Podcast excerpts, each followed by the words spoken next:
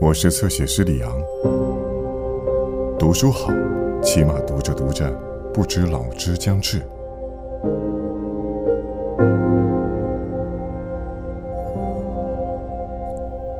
我告诉秋水，世界上有两种长大的方式，一种是明白了，一种是忘记了明白不了的，心中了无牵挂。所有人都用后一种方式长大。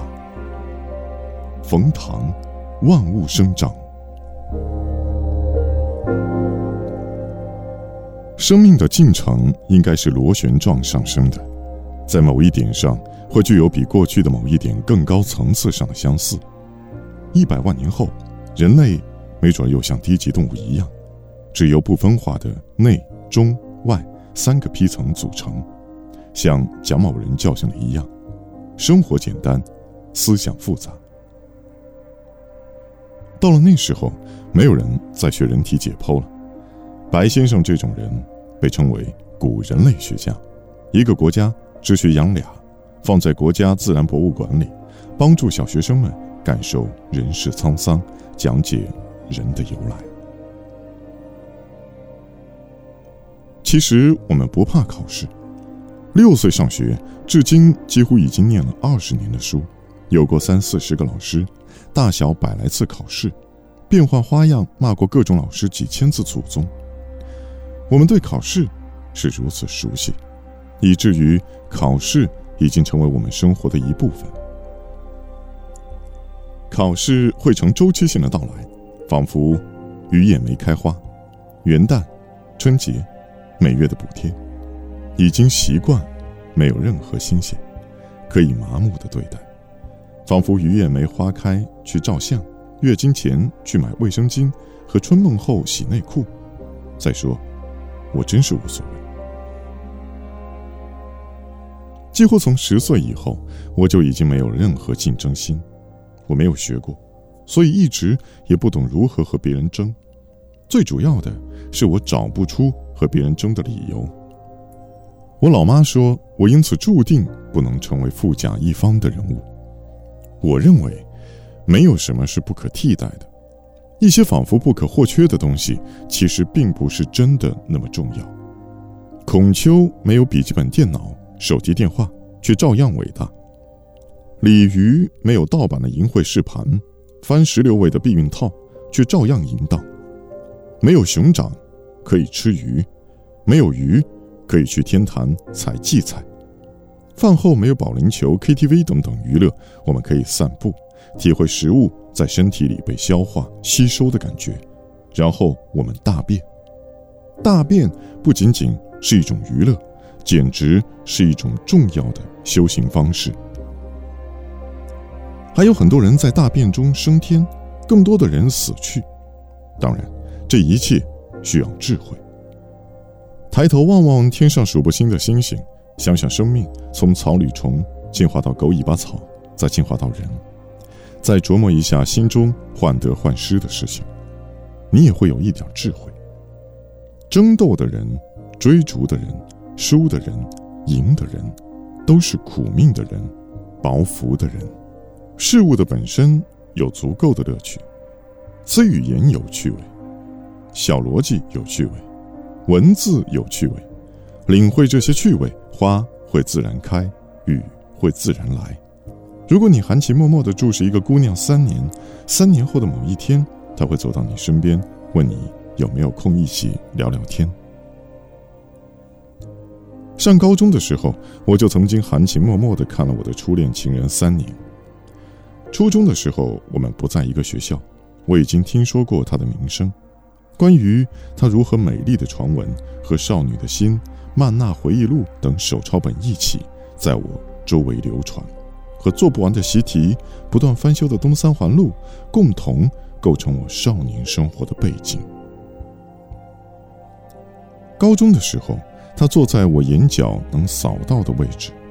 如果它是一种植物，我的眼光就是水。这样浇灌了三年，他或许从来没有想过自己如此湿润的原因。三年不是一段很短的时间，简直有三辈子那么长。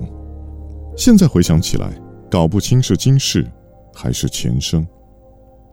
我很难形容这三年中的心情，有时候想轻轻抱一下，有时候想随便靠一靠，最终都一一忍了。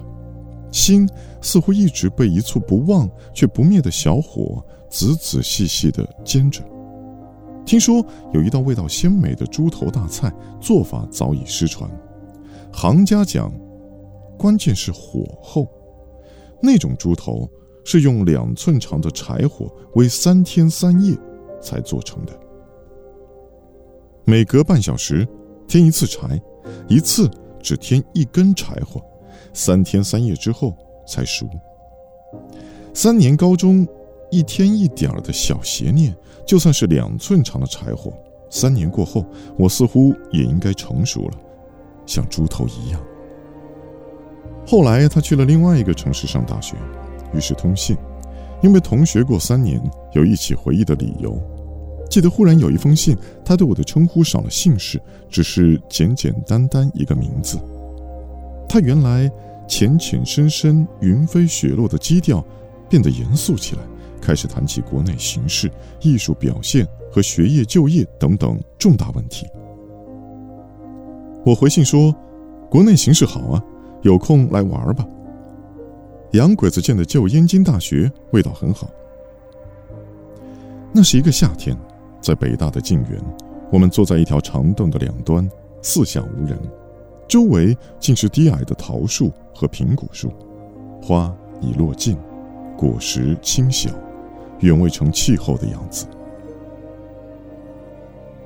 我们的眼睛落在对方身体以外的所有地方。她长发长裙，静静地坐着，头发分在左右两边，中间一帘刘海低低地垂着，让我心惊肉跳。我说：“我索性讲个故事吧。话说一个男孩如何听说过一个女孩，如何看了她三年，如何在这种思路中长大。”他说：“我也讲个故事吧。话说一个女孩如何听说过一个男孩，如何想了他三年。”如何在这种思路中不知所措？我不由得倒吸了一口冷气，在狂喜中一动不敢动。我想，这时候，如果我伸出食指去接触他的指尖，就会看见闪电；如果吐一口唾沫，地上就会长出七色花；如果横刀立马就地野合，他会怀上孔子。两年后。我上了生物统计之后才明白，这种超过二十七个标准差的异类巧合，用教授的话说就是扯淡。